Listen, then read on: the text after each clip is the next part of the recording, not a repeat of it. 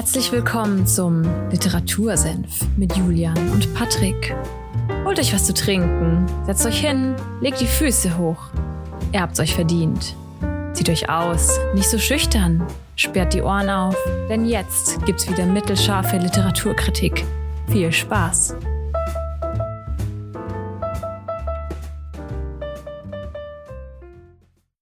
Literatursenf, Folge 57 sind wir, glaube ich. Ja, müsste 57 sein, ne? Und es ist brütend heiß, ich schwitze und ich bin verkatert. Es ist, ein, ist eine Premiere, Patrick. Die erste Folge, die ich verkatert aufnehme. Was ist da los? die erste Folge nach äh, ja beendeter Ausgangssperre, nach äh, viel zu warmem Wetter, um drin zu bleiben. Ich äh, schwitze hier auch vor dem Mikrofon, also ganz ehrlich, es ist, ich, ich fühle mich wie in so einem Brutkasten gerade. dir, dir, dir, geht's ähnlich. Ja. Aber bei, bei, mir ist es auch dunkel, weil ich habe alle Rollos unten, also ich, ich fühle mich wie so ein, so ein Mensch, der nicht rausgeht. Ja. Naja, aber wir nehmen jetzt hier den Podcast auf über eine Sache, die man eigentlich nicht innen macht, sondern draußen, nämlich über das Skaten. Und über welches Buch geht es, Juli? Uh, es geht um die Biografie von Rodney Mullen. Und zwar das Buch heißt The Mud. Es ist einfach sein Spitzname anscheinend. Und im Endeffekt geht es darum, wie man Skateboard fährt, ohne sich dabei umzubringen. Ja, am Ende des Tages. Ja, das ist, ist natürlich löblich. Also, Skaten ist ja auch ein gefährlicher Sport. Wieso der Titel, kommen ja, und darum geht es gar nicht tatsächlich, sondern auf den Titel können wir dann später noch drauf äh, kommen, wieso er den so gewählt hat. Ähm, ja, was, was, was kann man zum Buch sagen? Vielleicht erstmal die Frage, weißt du, wer Rodney Mullen ist? Und also jetzt ja, aber vorher nicht. Nee, also es war mir überhaupt kein Begriff. Ich, vielleicht ist mir ist der Name irgendwann mal gefallen, aber ich bin nicht so im Skate-Game drin. Also ich kenne nur du, Tony Hawk. Gutes Stichwort. Hast du Tony Hawks Pro Skater gespielt? Ich, ich habe es nie besessen, aber ich weiß nicht, ob du dich noch erinnern kannst. Es gab früher manchmal in, in irgendwelchen auch sogar in äh, Klamottengeschäften gab es solche Spielekonsolen, die da einfach rumstanden für die Kinder, dass sie sich irgendwie ja. die Zeit vertreiben konnten. Und da war mega oft Tony Hawk Pro Skating 1, 2, 3 oder sonst was drin. Ich habe es mal gespielt, aber nie wirklich besessen. Konnte man ihn da spielen als Charakter, oder wie? Das ist korrekt. Der ist quasi einer der OGs, einer der, die da direkt im, im Videospiel mit drin waren. Und ja, Tony Hawk ich glaube, er ist älter als der Tony Hawk, ähm, aber das sind Homies. Und ich habe, Tony Hawk steht natürlich dann auch gleich äh, am, am Backcover vom Buch mit drauf und sagt irgendwie, this is an amazing book, I couldn't put it down. Und das ist halt typische Ami-Geplänkel, ne? Ja. Aber vielleicht mal, bevor wir rein starten, wieso wieso ich das Buch ausgewählt habe, beziehungsweise wieso wir da heute drüber sprechen. Ich habe so die Befürchtung, dass, beziehungsweise das heißt Befürchtung, ich vermute, dass es viele Leute gibt, die keinen Bock auf die Folge haben. Ist ja auch okay, ne? Weil es ziemlich, eine ziemliche, okay, Nischensportart ist auch wieder der falsche Begriff, aber ziemlich ein spezielles Thema ist, sagen wir mal so, ne? Skaten. Ich kann mir vorstellen, dass es viele Leute gibt, die es interessiert und aber genauso viele, die sagen, ja, juckt mich halt einfach nicht, ne? Hm. Ähm, deswegen wusste ich, ich habe das Buch letztes Jahr gelesen, im Sommer auch, und habe es dann auch vorbereitet gehabt, aber wollte es dann irgendwie doch nicht vorstellen. Und ja, jetzt dachte ich mir irgendwie, jetzt habe ich Bock darauf, lass mal drüber, drüber sprechen. Ne? Also, aber ich denke schon, dass es für viele Leute auch sehr interessant ist, weil nicht nur das Skaten an sich, vielleicht wenn man jetzt mit dem Sport nichts anfangen kann, also wenn man keine Lust hat zu skaten oder das eigentlich interessiert, aber was das Skaten aussagt und was man durch das Skaten lernt, ist vielleicht für viele sehr interessant. Und darüber sprechen wir heute auch. Was ich ja. rausgehört habe in, deine, in deinen letzten Nachrichten, die du mir vor der Folge noch geschrieben hast. Ja. An sich, ja, wie, wie steigen wir in das Buch ein? Wer ist Rodney Mullen und warum ist er der OG also der, der Godfather of Skating. ja, das ist ja tatsächlich, das steht sogar auf dem Backcover mit drauf. Äh, also man kann wirklich sagen, dass er so der, der, der, Großvater vom, vom modernen Skaten ist tatsächlich. Ich weiß gar nicht, dass, da, da musste mich vielleicht die Folge ein bisschen lenken, so, ne? Weil ich mhm. fahre selber Skateboard, wissen vielleicht auch ein paar von den äh, Hörern gar nicht. Fahr seit 2010, glaube ich. Also auch schon elf Jahre oder was. Und für mich sind halt die Sachen alle selbstverständlich, ne? Also wenn irgendwie Fragen aufkommen oder so, gerne äh, darauf hinweisen. Ich äh, grätsch dir sehr, Blut, äh, Blutgrätsche. Ja, von der Seite rein. Ja. Passend zur EM, die gerade läuft. Ja. So wie Mats Hummels Kilian Mbappé äh, einfach den Ball wegspitzelt. Passt schon. Genau so mache ich das. Ähm, Zum Glück haben wir keinen Fußball-Podcast. Ja, bin ich eigentlich echt froh drüber, muss ich sagen. ja. Äh, ja. Er ist der Großvater vom Skaten. Was wollte ich gerade sagen? Im Endeffekt gibt es beim Skaten, ja, könnte man sagen, verschiedene Kategorien, nenne ich es mal. Kennst du die? Oder weißt du, kannst du dir vorstellen, was das ist? Also ich, ich kann mir vorstellen, es gibt ja immer, wenn man oder in den vielen Dörfern, so bei uns auch, oder da, wo du auch herkommst, da gab es ja dann auch einen, einen, Skatepark, dass man da hingeht. Ja. Und da gibt's dann so eine Art, ähm, so eine Halfpipe, also diese gebogene Ding, wo man sich oben hinstellt und irgendwie hin und her fährt. Ja. Schaut ein bisschen aus wie so ein um, eine umgedrehte Brücke, die nach oben hin offen ist. Und das könnte ich mir als Disziplin vorstellen, Halfpipe fahren vielleicht. Nennt sich, nennt sich Wordskaten, dazu zählen Halfpipe, okay. Miniramp und Pool. Ja, Pool ist, vielleicht für die, für die Hörer, die das nicht kennen, äh, Pool ist wirklich einfach echt ein, ein Swimmingpool ohne Wasser, ne? Ja, ja. Aber nur, nur ein bisschen, vielleicht die, die Wände sind nicht ganz so Kennst aggressiv du, steil. Das ist auch wieder so ein Ding, weiß ich nicht, ob man das als Nicht-Skater kennt, aber kennst du so alte, was ist denn das? Sind das 60er, 70er Jahre Pools in Amerika, die so Leute in ihrem, in ihrem im Garten hatten? Äh, die sind aus Filmen heute, höchstens. Heute sind so Pools ja meistens rechteckig und ja. ähm, tie gleich tief überall, ne? Und so, so Pools, die es da früher in Amerika gab, die waren, die kannst du dir vorstellen wie eine Salatschüssel. Also die, die haben in der Mitte den tiefsten Punkt und ja. äh, die, die Wände gehen quasi so schräg nach unten rein. Und ähm, das sind, daher kommt diese Disziplin, sage ich mal, des Poolskaten auch. Okay, ähm, cool. Genau. Äh, gehen wir mal also noch einen Schritt weiter zurück. Wordskating haben wir jetzt schon. Ja. Ähm, was, was gibt es dann als äh, die zwei anderen Disziplinen? Also ich glaube, kann mir nur vorstellen, ich nehme mein Brett und fahre einfach. Du kannst im Endeffekt, ähm, hast du ja gerade schon angesprochen, auch einfach Skateparks fahren. Ne? Mhm. Ähm, streng genommen könntest du sagen, dass das Parkskating ist. Ähm, man sagt aber meistens, um das so vom, vom Wordskaten zu unterscheiden, dass es Street ist, weil du mit Skateparks mhm. versuchst, oft irgendwelche, keine Ahnung, Obstacles, die halt so normalerweise irgendwie, ich sag mal, in der freien Natur vorkommen, wie zum Beispiel Curbs oder Ledges, äh, findest du in Skateparks ja auch wieder, ne? Ähm, also du kannst sagen, dass du im Park Street fährst. Der Style heißt dann halt Street, aber du kannst auch wirklich Street skaten, wo du dann halt äh, in der Stadt so jetzt einfach mit dem Board unterwegs bist, ne? Und dann findest du, was weiß ich, irgendwie Fünferstufen oder so und äh, machst dir die halt zunutze und kannst halt Tricks machen, ähm, wo andere Leute halt einfach nur Stufen sehen, ne? Und mhm. ähm, genau. Das ist, würde ich sagen, sind so die, die Hauptkategorien. Ähm, was es auch noch gibt, was man heute vielleicht gar nicht mehr so auf dem Schirm hat, ist das Freestyle-Skaten. Und damit kommen wir tatsächlich zurück zum Buch. Ähm, ich habe jetzt gerade leider überhaupt keinen Plan, wann das Buch einsteigt. Das habe ich mir, glaube ich, nicht ra äh, rausgeschrieben. Ähm, ist aber auch nicht so wichtig. Im Endeffekt, äh, zu der Zeit, als er, als der Rodney Mullen, um zum Buch zurückzukommen, äh, mit dem Skaten angefangen hat, gab es dieses moderne äh, Skaten, wie man es heute kennt, gar nicht. Also ist vielleicht mhm. schwer vorzustellen, zumindest fällt es mir so, aber es gab sowas wie einen Kickflip, gab es da einfach noch nicht. Ne? Und heute ist das halt so ein Begriff, den jeder irgendwie kennt. Und ähm, wodurch er halt bekannt wurde ähm, in der Skate-Szene, ist eben das Freestyle-Skaten. Ähm, was kann man sich darunter vorstellen? Im Endeffekt stehst du einfach, du brauchst einfach nur Beton und stehst einfach auf der Straße quasi und machst da halt Tricks. Ne? Also du hast keine Obstacles, keine, ich sag mal, Hindernisse in dem Sinn ähm, oder kein Skatepark, sondern du bist einfach wirklich nur mit deinem Board äh, auf dich okay. gestellt und bist damit kreativ. Ähm, um das vielleicht mal einfach auszudrücken. Und damit wurde er auch tatsächlich äh, bekannt und äh, ziemlich erfolgreich.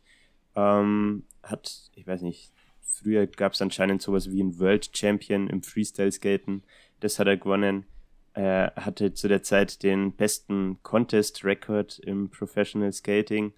Ähm, also einer der, muss man vielleicht jetzt auch wieder erklären, Contests. Ähm, beim, beim Skaten ist es ja nicht so, dass du eine, wie jetzt beim Fußball zum Beispiel, eine Liga oder so hast, ähm, sondern ähm, wie sich Pro-Skater miteinander messen, ist äh, über Contests, also im Endeffekt Wettbewerbe. Mhm. Ne?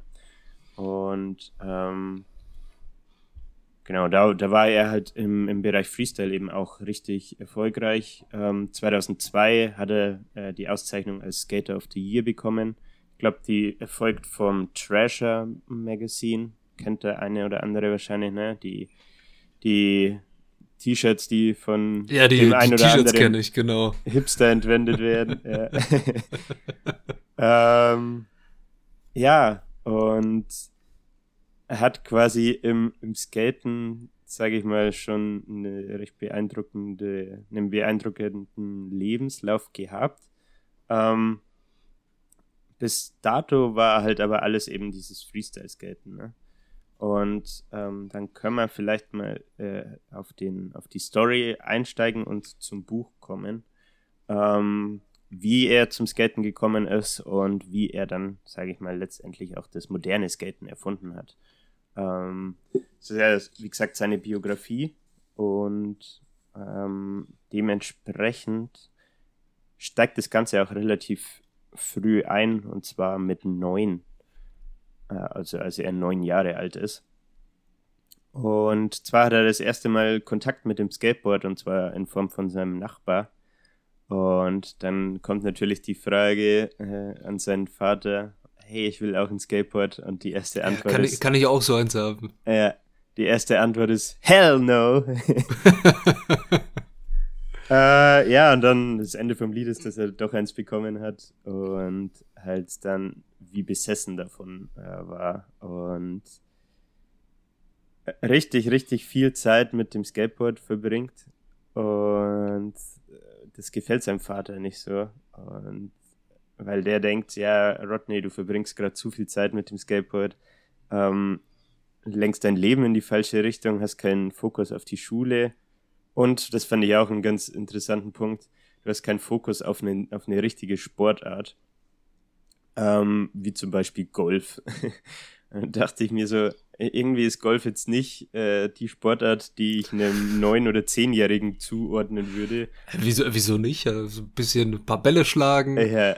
So, so toll. Aber gut, das ist ein anderes Thema, ne?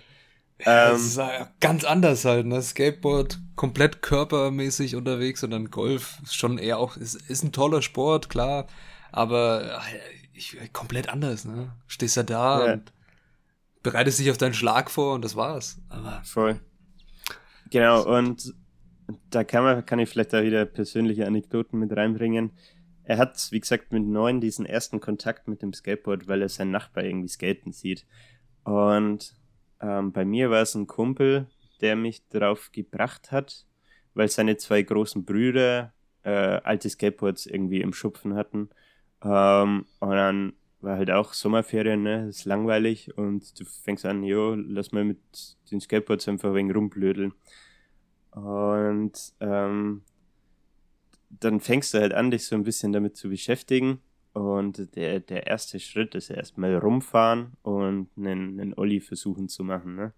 Mhm. Und äh, im, im Buch sagt er, ja, er war wie besessen davon ähm, und ich finde, das ist halt tatsächlich wirklich so, äh, wenn man mal sich lang genug damit beschäftigt hat. Ne? Also ich kenne einige Leute, die mal angefangen haben, die fahren dann zwei Monate oder so, merken, okay, ich kann jetzt zwar vielleicht einen Olli oder so, aber ähm, ich bleiben nicht drauf hängen. Ne? Also um wirklich viel zu lernen, musst du halt auch echt viel Zeit reinstecken.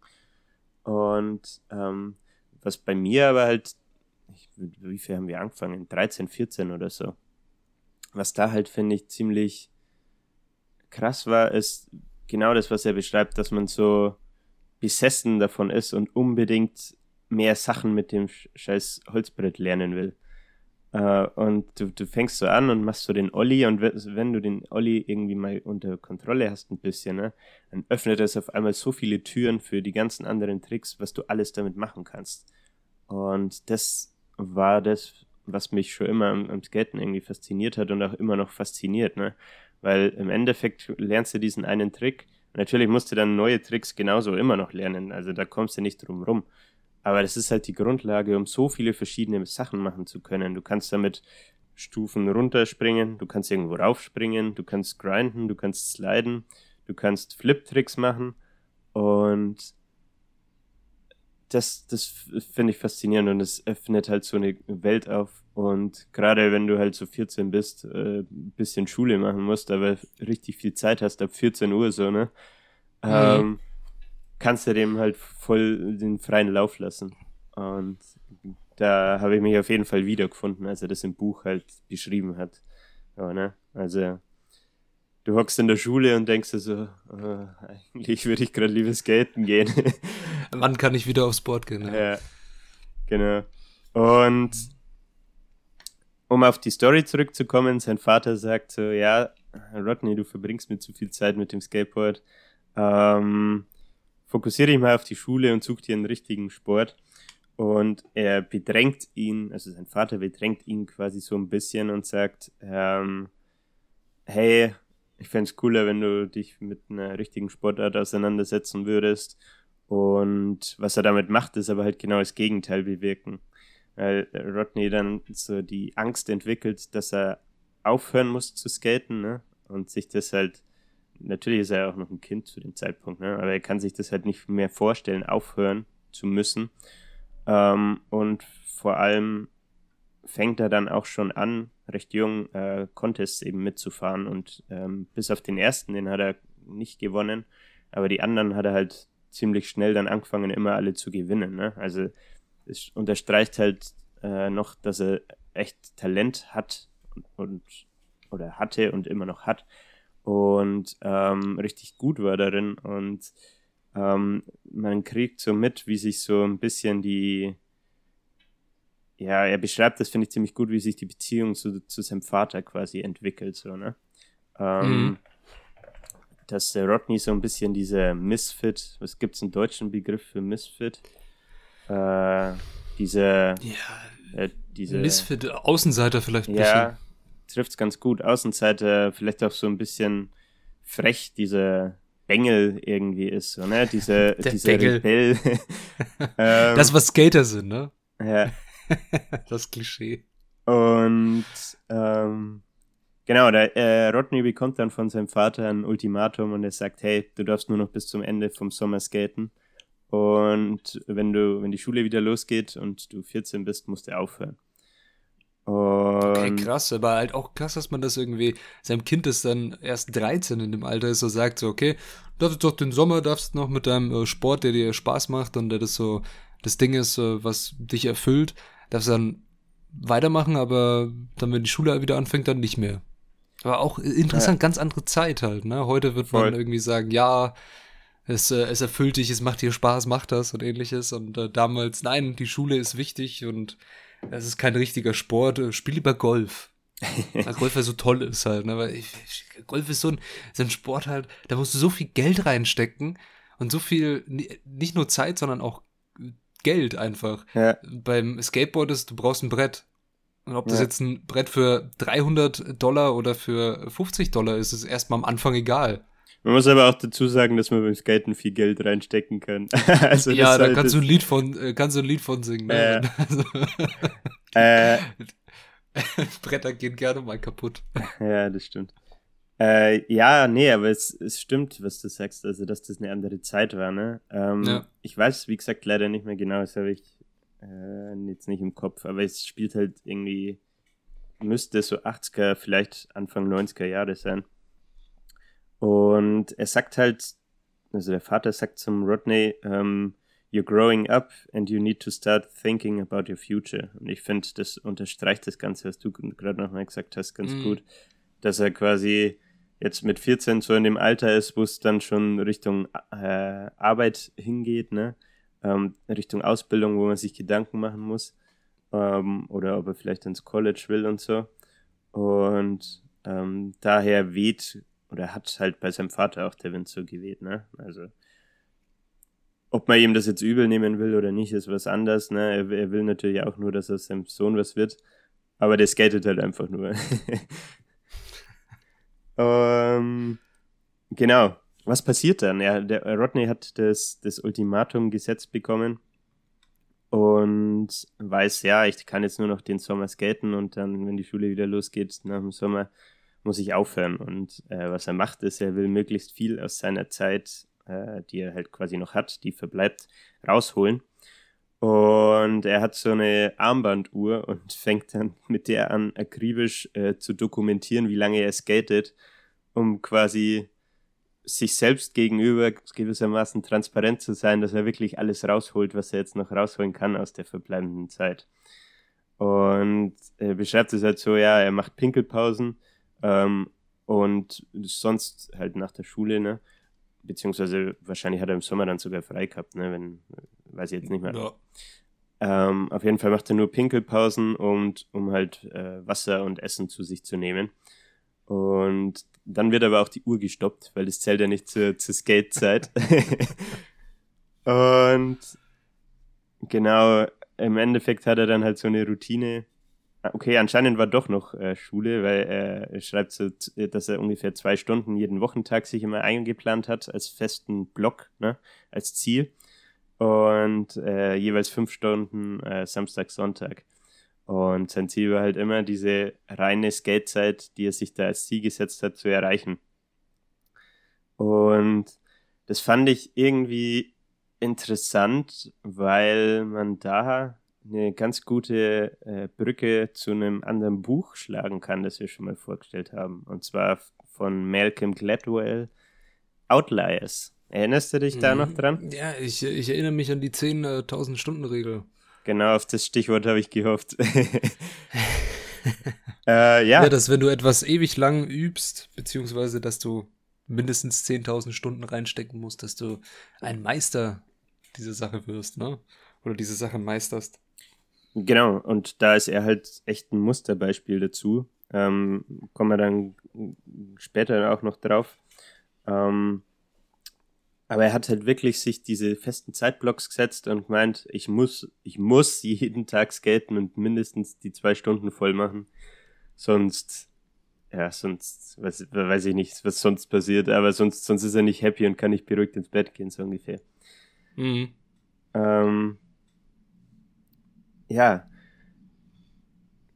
Dann habe ich das ist jetzt vielleicht ein bisschen random, aber ich habe mal noch ein Zitat rein. Da wollte ich auch drüber sprechen, weil ich da auch eine persönliche Anekdote dazu habe.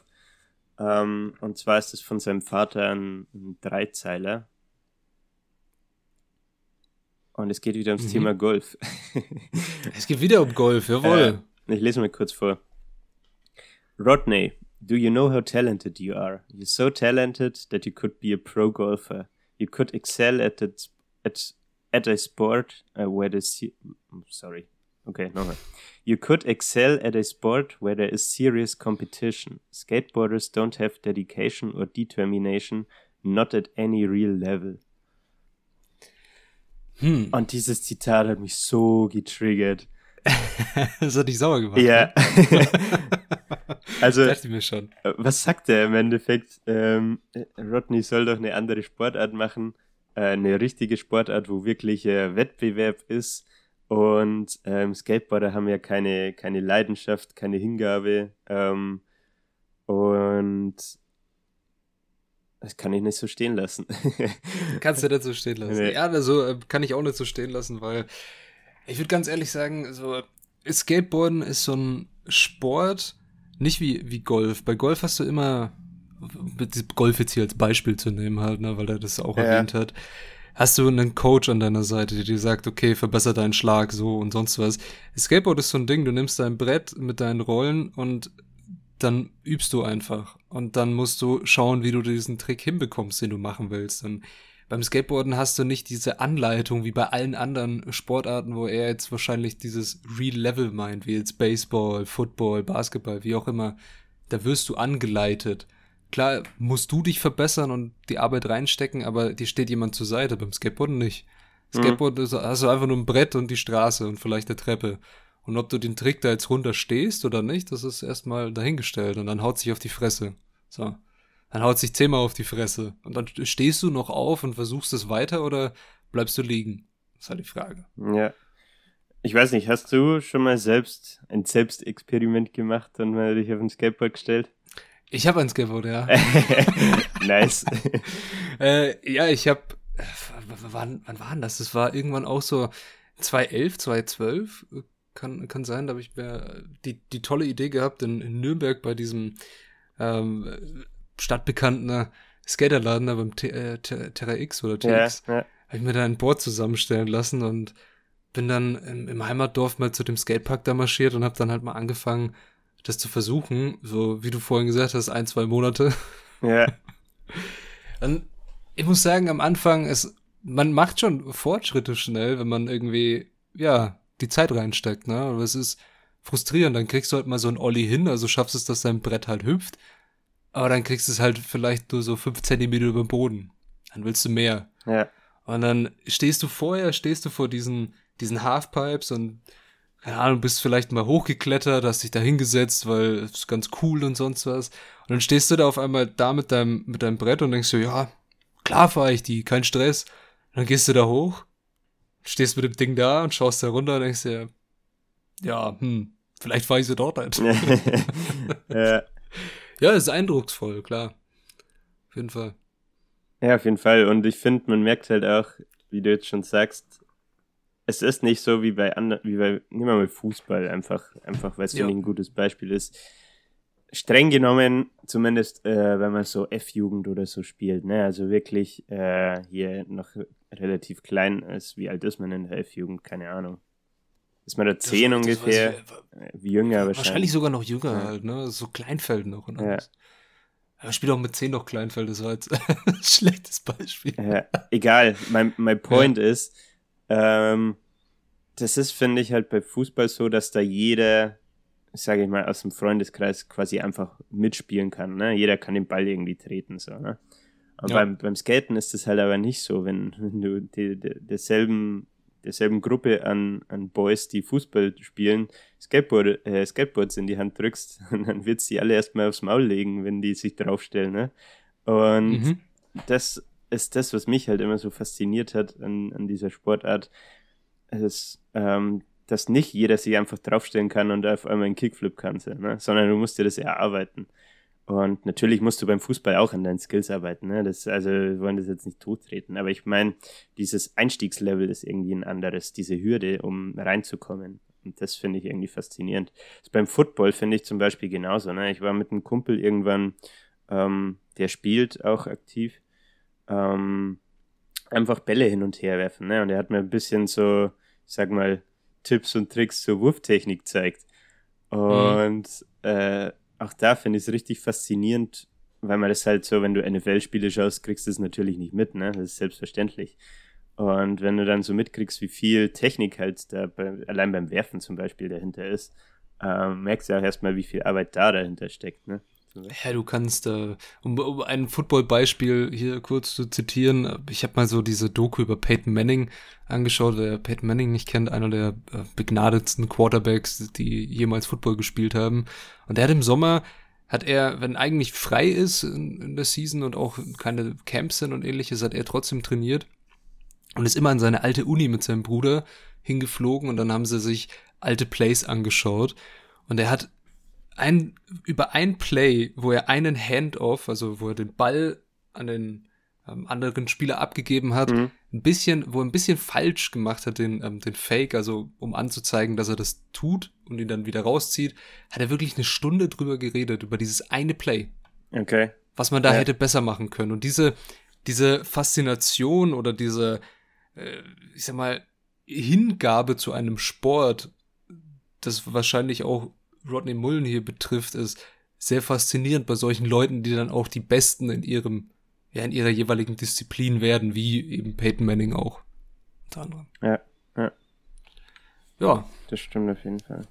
Also über, ich glaube, man kann über Skateboard-Tricks auch äh, Stunden reden. Voll. Wie man jetzt die, allem- die Füße stellen soll.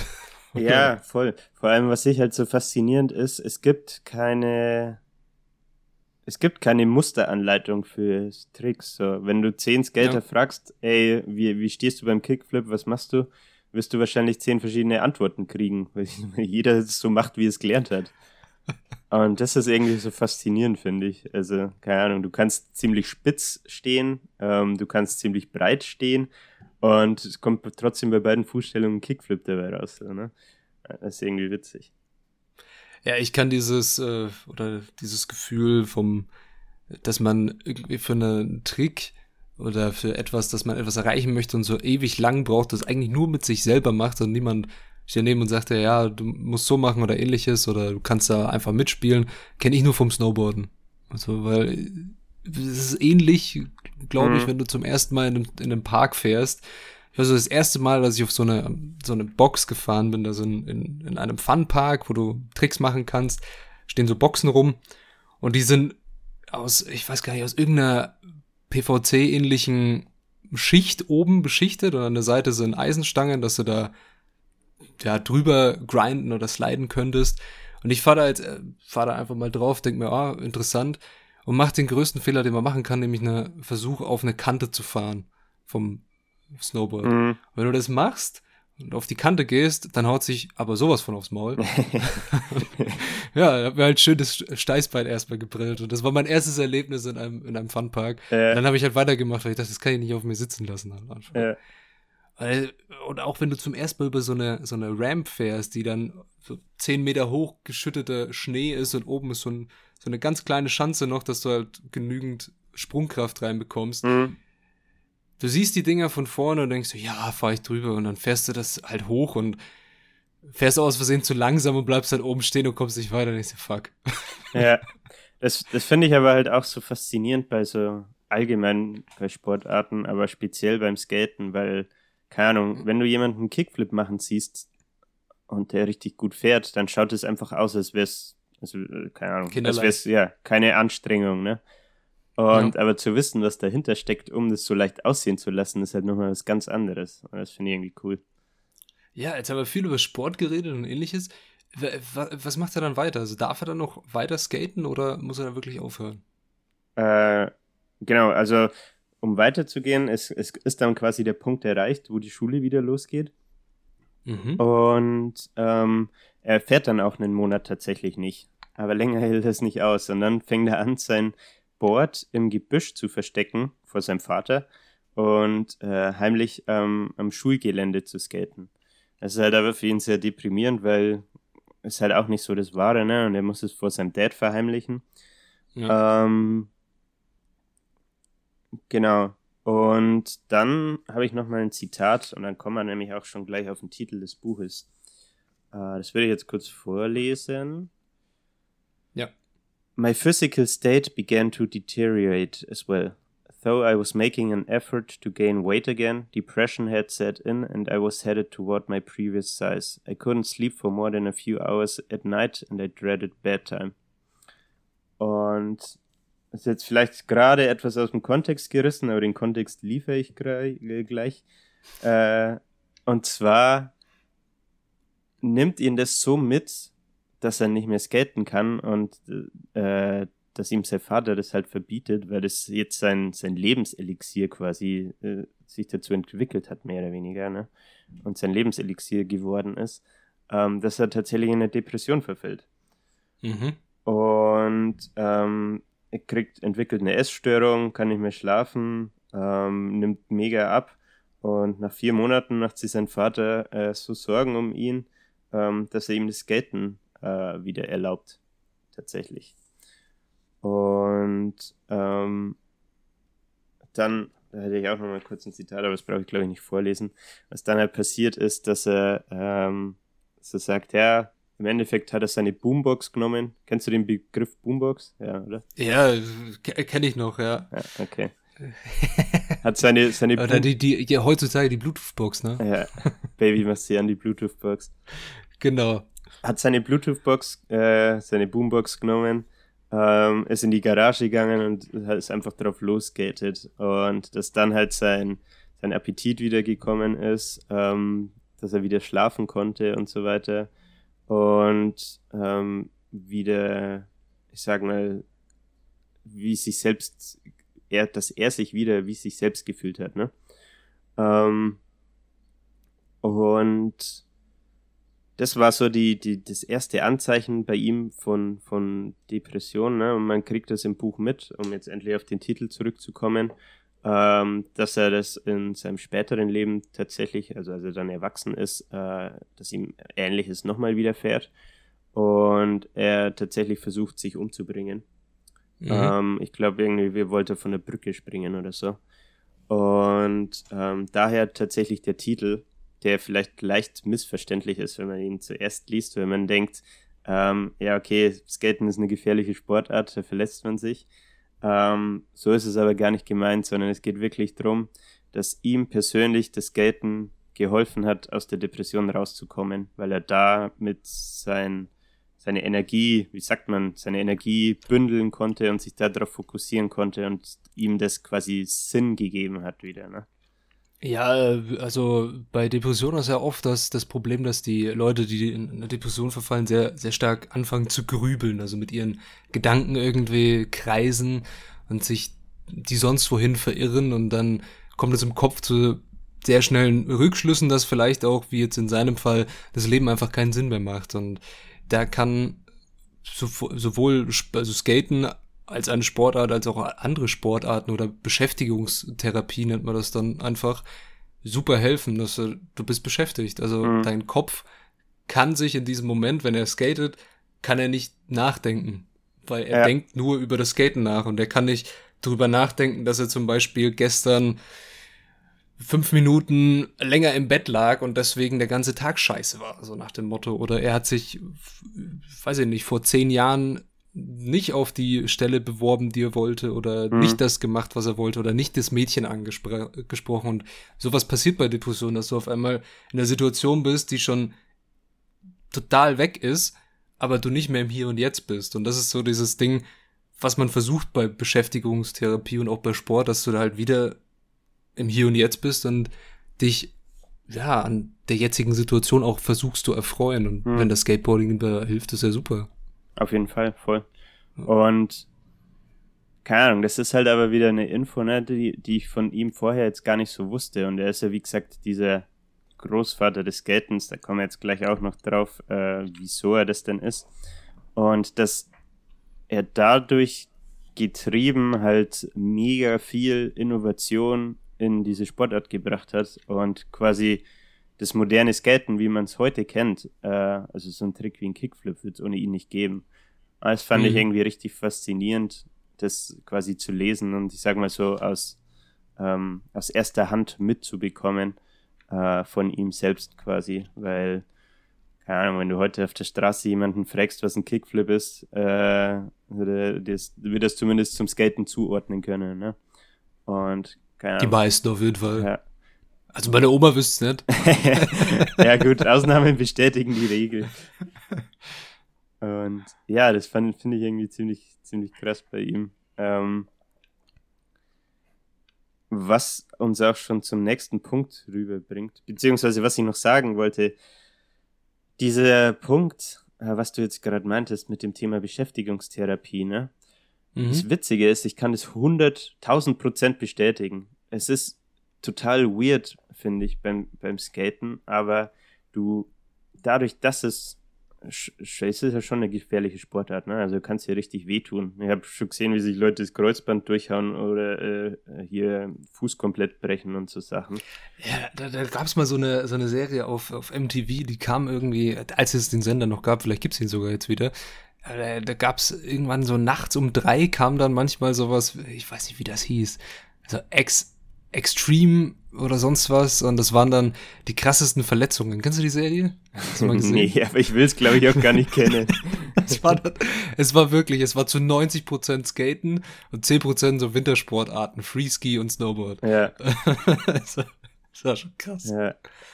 Ja, ja. Äh, genau, was ich sagen wollte. Und es ist halt wirklich so, wenn du, wenn du skaten gehst, dass du in so einem, ich würde es als Flow-Zustand beschreiben, in so einem weirden Zustand bist, äh, wo du gar nicht an was anderes denken kannst, weil du sonst aufs Maul fliegst und direkt kassierst. und dadurch bist du gezwungen, dich quasi im Moment zu sein und dich mit dem scheiß Holzbrett äh, zu beschäftigen und mit den Tricks, die du gerade machst zum Beispiel, ne? Und mhm. das hört sich vielleicht dumm an als Außenstehender oder vielleicht beziehungsweise wenn man Sport macht, kann man, ist es vielleicht relatable. Aber es ist fast ein bisschen wie eine Art Therapie, finde ich. Du bist danach, als ich fühle mich, wenn ich skaten war, so ein, zwei Stunden, ne? Du fühlst dich, als hättest du gerade meditiert und es, es wirst du gerade voll, voll in deinem Chi drin. und keine Ahnung, das finde ich, also deswegen kann ich das voll unterstreichen bei ihm und voll nachvollziehen. Äh, und fand es irgendwie einen, ja, eine inspirierende äh, Life-Story, muss ich sagen. Mhm. Ja, es hört sich sehr, sehr interessant an, das Buch auch. Und ich äh, bin gespannt, was du uns jetzt gleich über den äh, Godfather of Skateboarding und seine ähm, Ground-Shaking-Tricks erzählen wirst. Ja. Das Ding ist, ähm, wir haben jetzt ja schon über einige Tricks gesprochen, ne? Mhm. Um mal zurück darauf zu kommen, über was wir vorher schon geredet haben. Es gab früher ja dieses Freestyle-Skaten, ähm, wo man, äh, kann einfach mal googeln, dann, dann sieht er Bilder dazu. Ähm, oder im Buch sind, glaube ich, sogar auch welche von ihm selber mit drin, die kann ich auch auf Insta mit posten. Ähm, aber das, das bestand halt äh, als, als Sportart. Ne? Und was auch noch der Fall war, ist, dass man sich so Holzramps gebaut hat ähm, und über die halt mit dem Board drüber gefahren ist. Was vielleicht, ich weiß gar nicht, weißt du, wo, woher es, wie Skaten erfunden wurde? Nee. Echt? Überhaupt keine Ahnung. In Kalifornien, äh, wenn die Wellen recht schlecht waren, haben die Surfer irgendwann angefangen von, äh, von so Rollschuhen die Rollen an ihre mhm. Surfbretter unten hinzumachen. Ach krass. Und dadurch ist das Skaten quasi erfunden worden und hat sich daraus entwickelt, weil sie quasi auf, auf der Straße Street surfen wollten. Street surfen? Mhm. Ein kleiner Fun Fact am Rande. Fun Facts mit Julio. Jawohl. Ähm, ja, und es gab halt, dadurch, dass es eben vom Surfen kam, das ist vielleicht eine ganz gute Anekdote dazu, war es halt so, dass wenn du Tricks gemacht hast, hast du irgendwie immer deine, deine Hand, äh, das nennt sich Grab, äh, gibt es beim Snowboarden ja auch, ne? So ein Indie-Grab mhm. oder so zum Beispiel, wenn du über eine Rampe gefahren bist, dass du das Board nicht verlierst und das Board festhältst, ne? Mhm. Und dann, dann kommt halt aber jemand wie Rodney Mullen und ähm, stellt fest, hey, wenn ich bei meinem Board hinten äh, drauf tapp, ähm, dann schnellst es ja so nach oben. Äh, vielleicht könnte ich damit irgendeinen Trick erfinden und geht dann halt her und erfindet den Olli. Ähm, wenn jemand nicht weiß, was der Olli ist, ist halt einfach die, diese Bewegung, womit man mit dem Skateboard quasi springt, also hüpft, äh, wo man zum Beispiel auf was drauf hüpfen kann, wo man wo runter hüpfen kann. Und er hat damit halt eine komplett neue Dimension in dieser Sportart aufgemacht. Und keine Ahnung, ich finde das irgendwie, ich kann, ich kann das nicht ganz greifen. Das ist so, ich finde es so faszinierend irgendwie, weil es geht ja noch weiter. Er hat den Olli erfunden, ne? Und dann fangen halt auch andere oder haben halt auch andere Skater angefangen, Ollis zu machen, ne? Aber äh, dann, dann ging es halt weiter, dass er anfängt, ja, mir ist aufgefallen, wenn ich beim Olli nicht gerade hochziehe, sondern so ein bisschen schräg raus, dann dreht sich das Board ja. Äh, und dann hat er aus Versehen halt einen Kickflip erfunden. und, aus Versehen. Und, und das, was ich so krass finde, er ist halt wirklich echt der Erfinder von den meisten Tricks, die du im, also Flip-Tricks, die du im modernen Skaten hast. So. Ähm, außer es ist jetzt was extrem Extravagantes. Oh.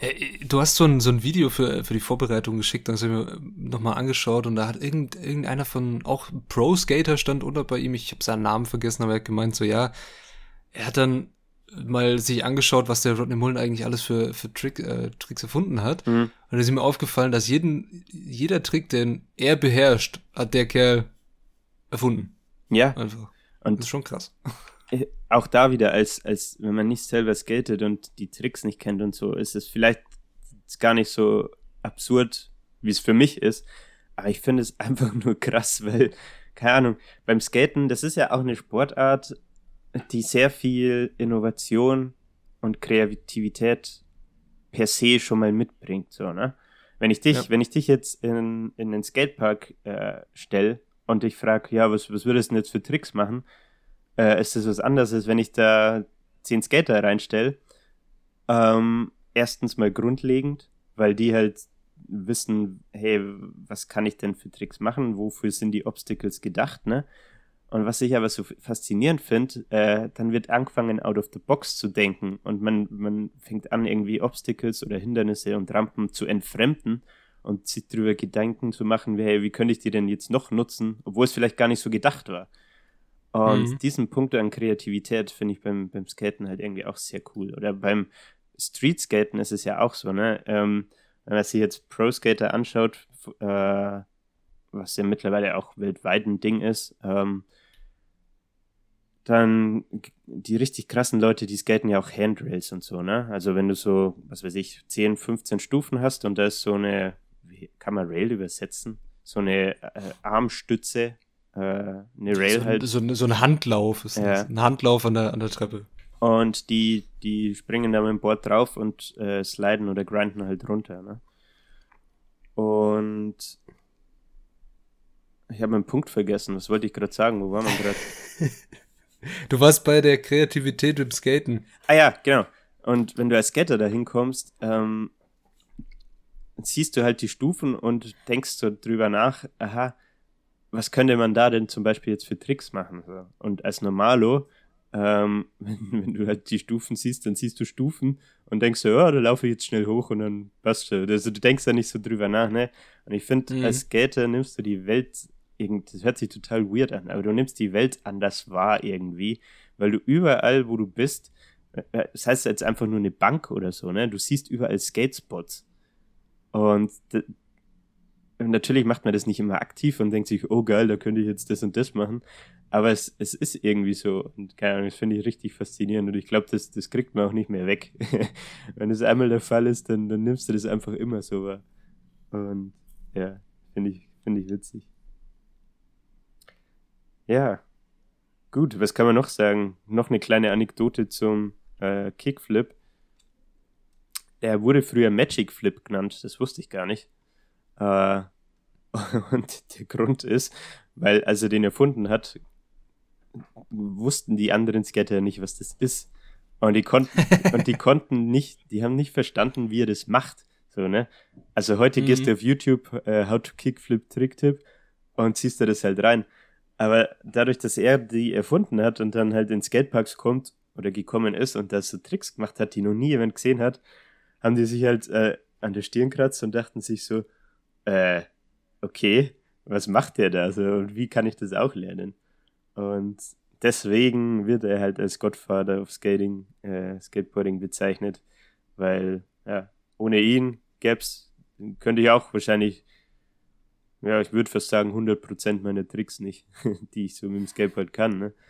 Und finde ich, finde ich faszinierend und auf jeden Fall ein Buch, das mich persönlich richtig äh, begeistert hat.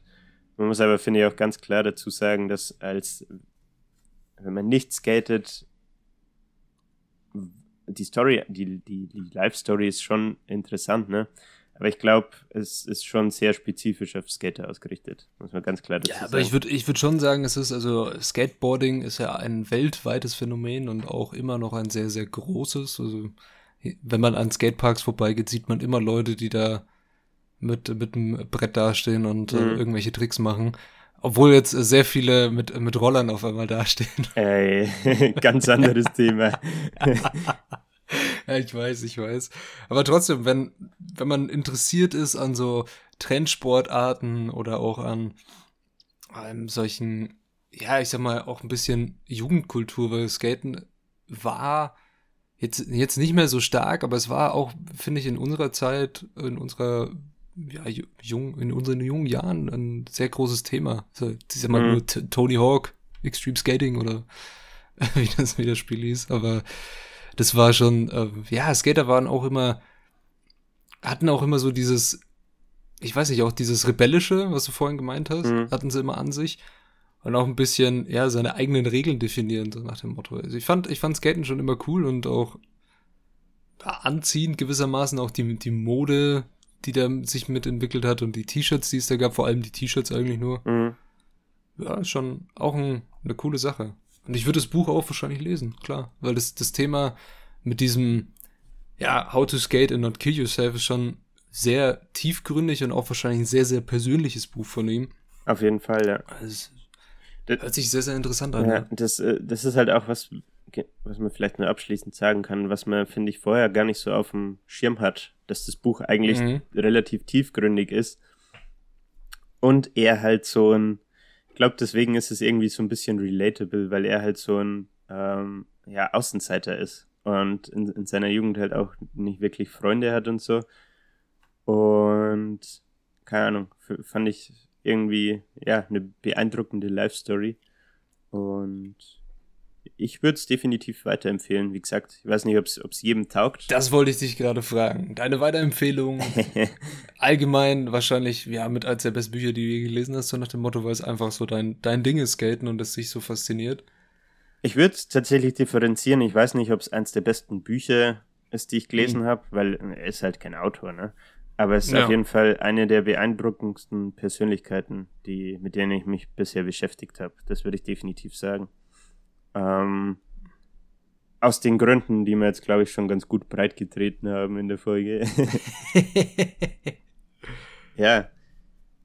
Also zum, zum Buch habe ich äh, nichts mehr zu sagen, denke ich, was wir vielleicht noch machen könnten. Weiß nicht, ob du da Bock drauf hast. So, was haben wir gewissermaßen eh schon angeschnitten? Was lernt man vom Skaten? Oder was, was kann man da daraus ziehen? Ne?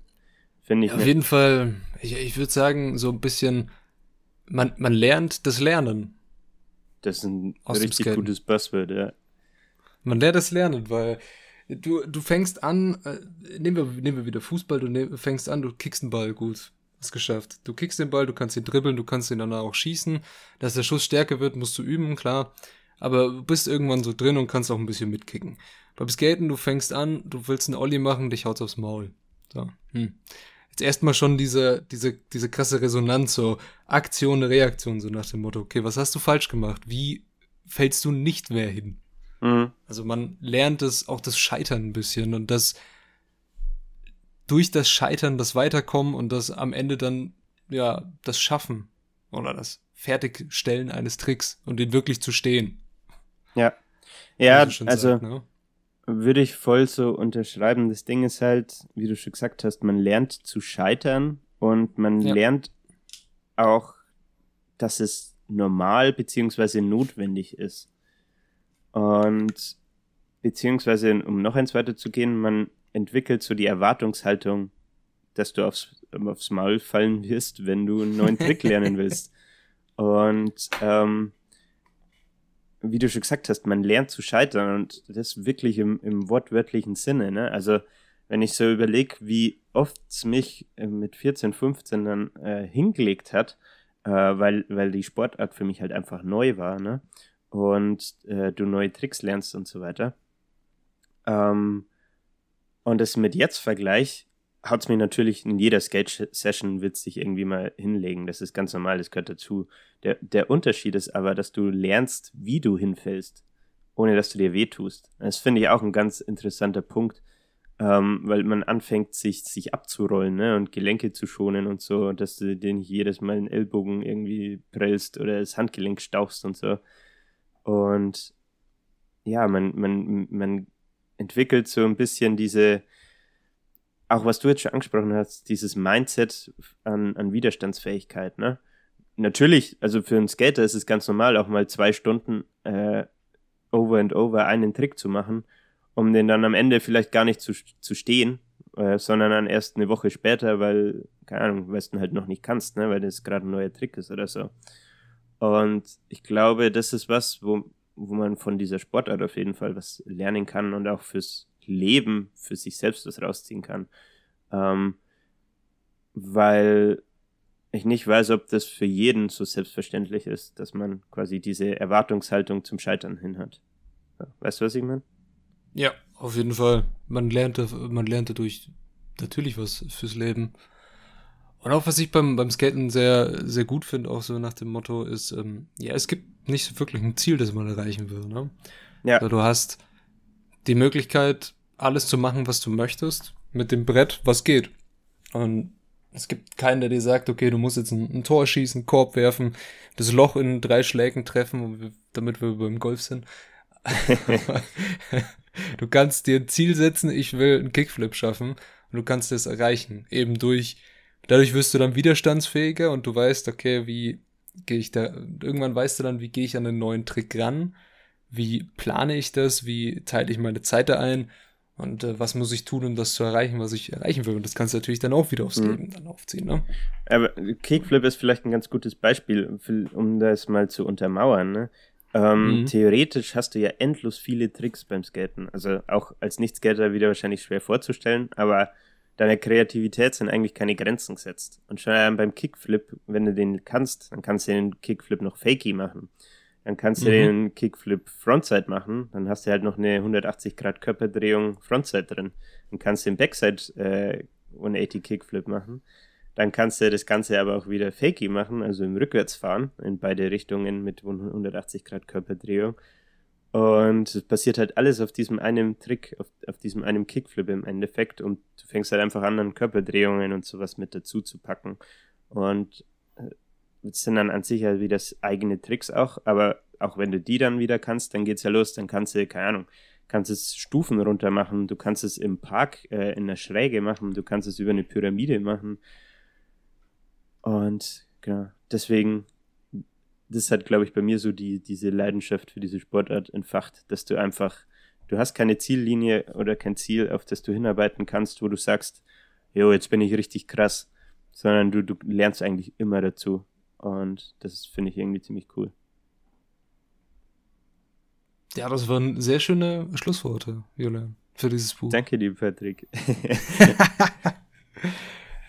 Vielleicht ein abschließendes Zitat. Hast du da noch eins? Ich sehe hier ganz viele. Eins ist oh. dir am besten gefällt. Lass mal, lass mal, muss ich kurz du durchschauen. kurz? Ja, muss ich kurz spicken. Du kannst ja vielleicht schon mal einen Ausblick geben, dann suche ich schon mal eins raus. Du, du guckst äh, suchst ja eins aus, mit dem wir dann enden. Okay. Genau.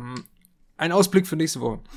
Was machen wir nächste Woche? Wir haben, was haben wir die letzten Male haben wir ganz viel.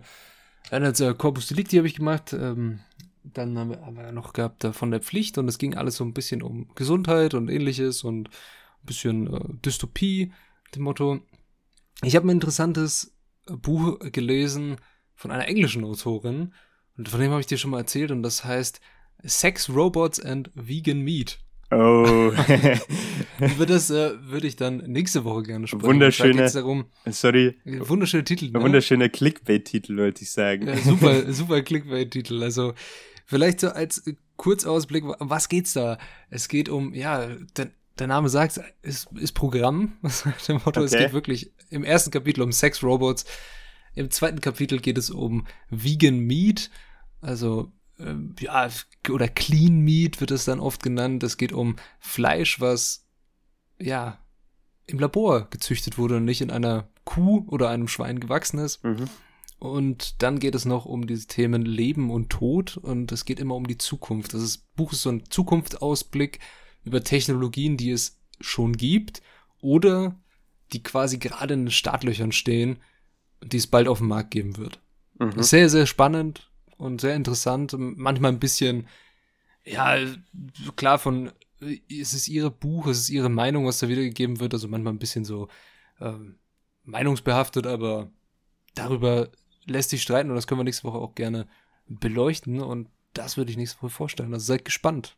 Ich bin tatsächlich gespannt, ja. hört, sich, hört sich abenteuerlich an. Ja, ne?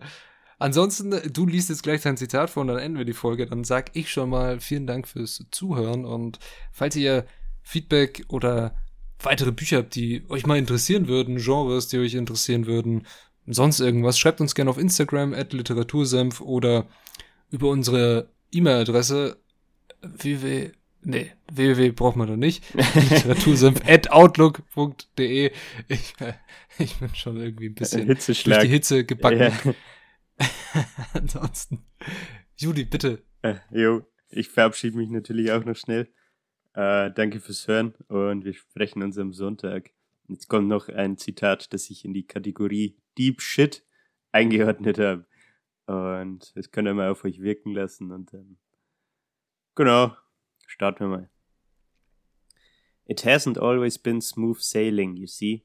But one thing has kept me sane all these years my nightly skating session, when my ideas and feelings somehow get translated into the motions of my board, and I feel alive. My father has always said skateboarding would ruin my life. Instead, it gave me freedom.